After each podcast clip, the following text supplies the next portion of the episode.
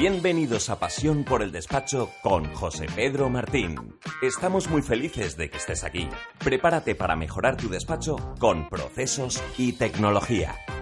Pues en primer lugar, aprovecho para felicitaros a todos la Navidad, que tengáis una buena salida y entrada de año. Estoy convencido de que el año 2020 va a ser un año glorioso. La transformación digital solo trae oportunidades, oportunidades buenas que estamos viendo como aquellos despachos que lo están aprovechando les está sirviendo no solo para acoger clientes, sino para asentar una buena gestión interna. Y de esto vamos a hablar. Para mí hay tres tendencias, y esto es una opinión personal, en la que tenéis que trabajar en el año 2020. La primera es la gestión interna del despacho, hacerla muchísimo más digital. Y esto es un mensaje que va dirigido para los pequeños, los medianos y las grandes empresas, en este caso despachos profesionales. Recuerda que el día 12 y 13 de marzo del año 2020 celebramos en Sevilla nuestro ya quinto congreso de transformación digital o despachos profesionales. Ya podéis reservar vuestra entrada a través de la página web. Eh, los próximos días va a haber nuevos ponentes que vamos a tener en el quinto congreso y te remito a que puedas echarle un vistazo en la página web. Pues sí, eh, si todos estamos de acuerdo en una cosa y es que los servicios más administrativos se van a automatizar porque van a llegar grandes proveedores tecnológicos y que el futuro es la consultoría, pues blanco y en botella. Significa que tenemos que centrarnos mucho más en la gestión interna y no tanto en la operativa, que hoy en día el 70-80% de toda la operativa es administrativo y que es justamente lo que se va a automatizar. ¿Por qué digo esto? Porque la consultoría en sí, a la cual no estamos acostumbrados la gran mayoría, porque desarrollamos mucho trabajo administrativo, conlleva un modelo de gestión totalmente diferente se trabaja más por proyectos, debemos trabajar más la parte comercial y de marketing. ¿Por qué? Hombre, en la parte más administrativa, a muchos despachos estáis acostumbrados a ese precio cerrado y vivimos más de esas cuotas mensuales. En el mundo de la consultoría se trabaja más por proyecto, hay que luchar más los proyectos, es decir, la labor comercial forma parte y también va a haber más competencia. Se trabaja más por tareas, algo con lo cual no estamos muy familiarizados, por lo menos de forma digital, más colaborativa, más conectados también con otras herramientas y en definitiva todo esto supone una gestión diferente que se puede automatizar y que existen, sí, sí, existen herramientas muy sencillas. ¿Solución para esto? Pues a estas herramientas se les denomina CRM.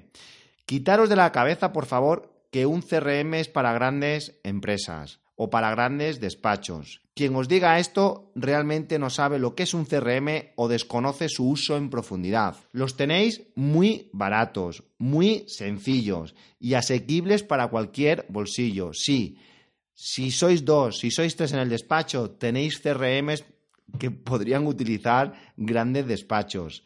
Recordad que sois empresarios, para eso tenéis un despacho profesional y la forma de prestar los servicios en un futuro, repito, será más enfocado a la consultoría. Por tanto, nos tenemos que ir preparando porque como ya tenemos experiencia, un proceso de transformación digital y principalmente la gestión interna nos puede llevar entre dos o tres años para dejar esto fino. Y cuando hablo de gestión interna me refiero a tener un buen sistema interno de captación de lead, de trabajar el lead, las oportunidades, los presupuestos, utilizar más la firma digital, la gestión de tareas que va a ser fundamental, unas tareas mucho más colaborativas, expedientes o proyectos, así como todo lo que tiene que ver con el marketing. Y por supuesto, muchísimas cosas más que, digamos, son flecos o complementos que irán a esa gestión interna. Segundo punto que tenemos que trabajar en el año 2020. Herramientas de análisis como el Power BI. Necesitamos medir. Ya sabéis que aquello que no se mide no se puede mejorar.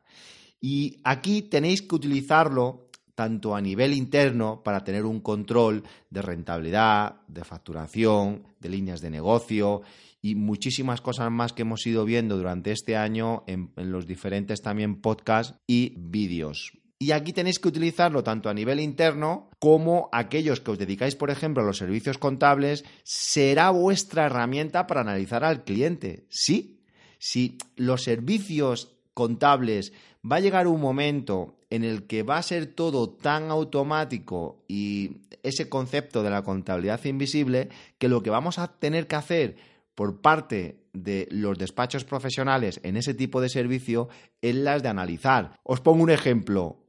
Para un médico, ese Power BI sería una máquina de resonancia. Pues que es lo primero que te mandan, hazte una resonancia y a partir de ahí ya analizamos con más detalle qué es lo que te pasa y ya entra en marcha el expertise del médico para poder asesorarte muchísimo mejor. Solución para esto, un curso de Power BI. Sin duda alguna es algo que os va a venir muy bien. Y el tercer punto, la colaboración. Sí, vamos hacia la consultoría. En esto estamos el 100% de acuerdo. Y para ello es necesario trabajar en un mano a mano con un equipo de expertos. Sí, siguiendo el mismo símil de los médicos, es como si fuéramos un hospital.